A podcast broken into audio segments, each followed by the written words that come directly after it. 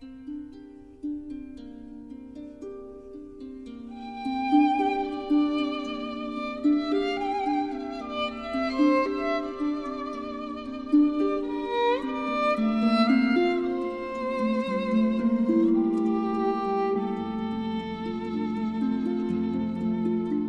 小娟的读书时间，继续阅读西方哲学史第十三章：柏拉图见解的来源。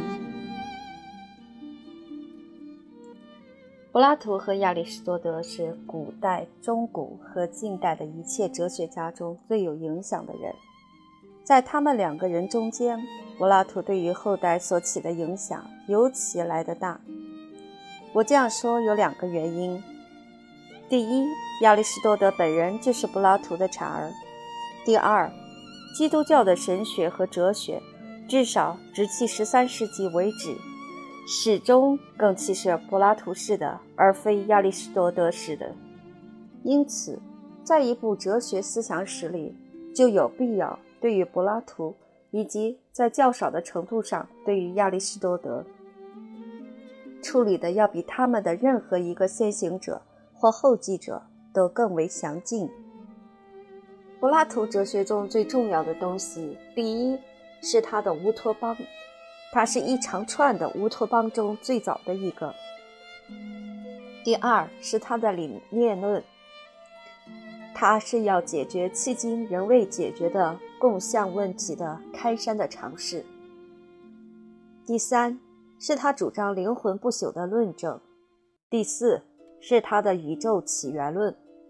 第五是他把知识看成是回忆，而不是知觉的那种知识观。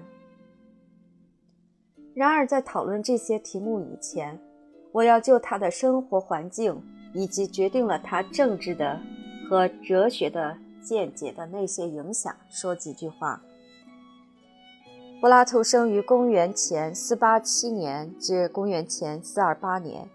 即伯罗奔尼撒战争的最初年代，他是一个很忧郁的贵族，与三十建筑统治时期所牵涉的许多人物都有关系。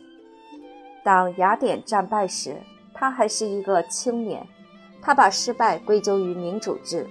他的社会地位和他的家庭联系是很容易使他鄙视民主制的。他是苏格拉底的学生，对苏格拉底怀有深厚的敬爱。而苏格拉底是被民主制判处了死刑的，因此他只转向斯巴达去寻求他的理想国的影子，是不足为奇的事。柏拉图有本领，善于粉饰那些偏狭的议论，使之足以欺骗后世。后世都在赞美着他的国家篇，却从未察觉到他的议论里面究竟包含的都是什么。颂扬柏拉图。但不是理解柏拉图，总归是正确的。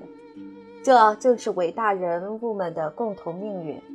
我的目标则恰好相反，我想要理解他，但对他却很少敬意，就好像他是一个现代的英国人或美国人，而在宣传着极权主义那样。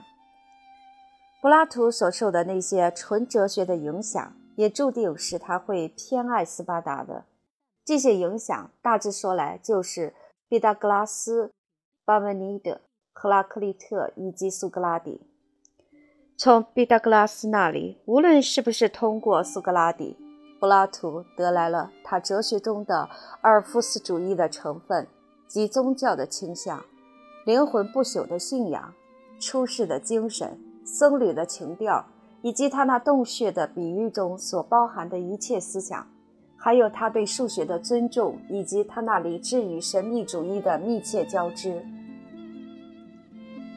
从巴门尼德那里，他得来了下列的信仰：实在是永恒的，没有时间性的，并且根据逻辑的理由来讲，一切变化都必然是虚妄的。从赫拉克利特那里，他得来了那种消极的学说，即感觉世界中没有任何东西是永久的。这和巴门尼德的学说结合起来，就达到了知识并不是由感官得到的，而只是由理智获得的这一结论。这一点又反过来和毕达哥拉斯主义密切吻合。从苏格拉底那里，他或许学到了对于伦理问题的首要关怀，以及他要为世界寻找出目的论的解释，而不是机械论的解释的那种企图。善只主导着他的思想，远胜于善只主导着苏格拉底前人的思想，而这一事实是很难不归之于苏格拉底的影响的。所有这一切又是怎样和政治上的权威主义相联系着的呢？首先，善与实在都是没有时间性的。最好的国家就是那种由于具有最低限度的变动与最大限度的静止的完美，从而也就最能模仿天上的样本的那种国家。而他的统治者则应该是最能理解永恒的善的人。其次，柏拉图像一切神秘主义者一样，在他的信仰里也有一种确实性的核心，而这种确实性在本质上，除了依靠一种生活方式而外，是无法与人相通的。毕达哥拉斯派曾经力图为入门者订立一条规矩，而这归根结底正是柏拉图所向往的：如果一个人要做一个好政治家，他就必须知道善，而这一点又唯有当他结合了知识的训练与道德的训练，才能做得到。如果允许不曾受过这种训练的人参与政府的话，他们将会不可避免地败坏政治。第三，按照柏拉图的原则来造就一个好的统治者，就需要有很多的教育。在我们看来，坚持要以几何学教给。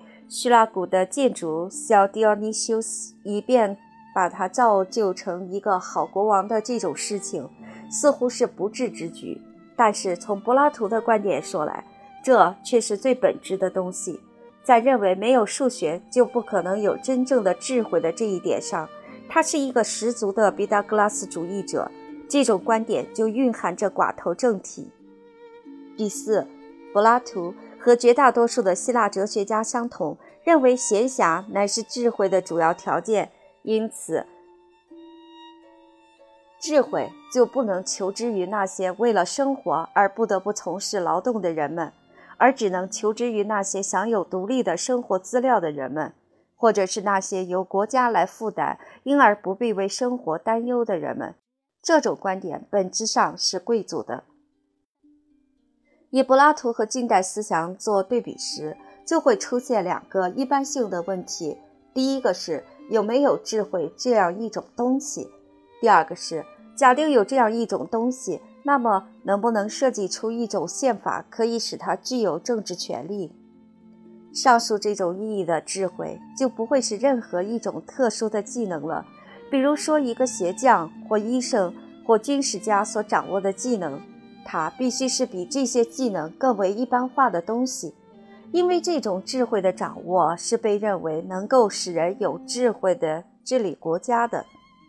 我以为柏拉图会说，智慧就在于对于善的知识，并且他还会以苏格拉底的学说来补充这个定义，那就是没有人会有意的要犯罪，因而凡是知道什么是善的人，就会做出正当的事情来。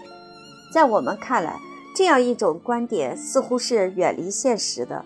我们会更加自然地说，各种分歧的利益是存在着的，因而政治家应该力求达到最为可行的妥协。一个阶级或一个民族的成员可以有共同的利益，但他却时常和别的阶级或别的民族的利益相冲突。毫无疑问，也存在着某些人类全体一致的利益。但这些利益却不足以决定政治的行动。也许他们将来有一天会如此，但是只要还存在着各个主权国家，就绝不可能如此，并且即使是到了那时候，追求普遍利益最感困难的地方，也会在于怎样才能从各种互相敌对的特殊利益之中求得妥协。但是。纵使我们假设有智慧这样一种东西，那么是不是就有任何一种宪法形式可以把政府交到有智慧的人的手里去呢？很明显的，多数人，例如全体会议之类，是可以犯错误的，而且事实上也确乎犯过错误。贵族政体并不常常是有智慧的，而君主则总是愚蠢的。教皇尽管有着不可错误性，却曾铸成过许多严重的错误。有没有任何人主张把政府交给大学毕业生，或者甚至于交给神学博士呢？或者是交给那些出身贫穷但发了大财的人们呢？十分明显，实际上是并不会有任何一种法定选择的公民能够比全体人民更有智慧的。有人可能提出，人是可以受适当的训练而获得政治智慧的，但是问题跟着就来了：什么是适当的训练？而这归根到底还是一个有党派性的问题。因此，找出一群有智慧的人来把政府交托给他们。这个问题乃是一个不能解决的问题，这便是要拥护民主制的最终理由。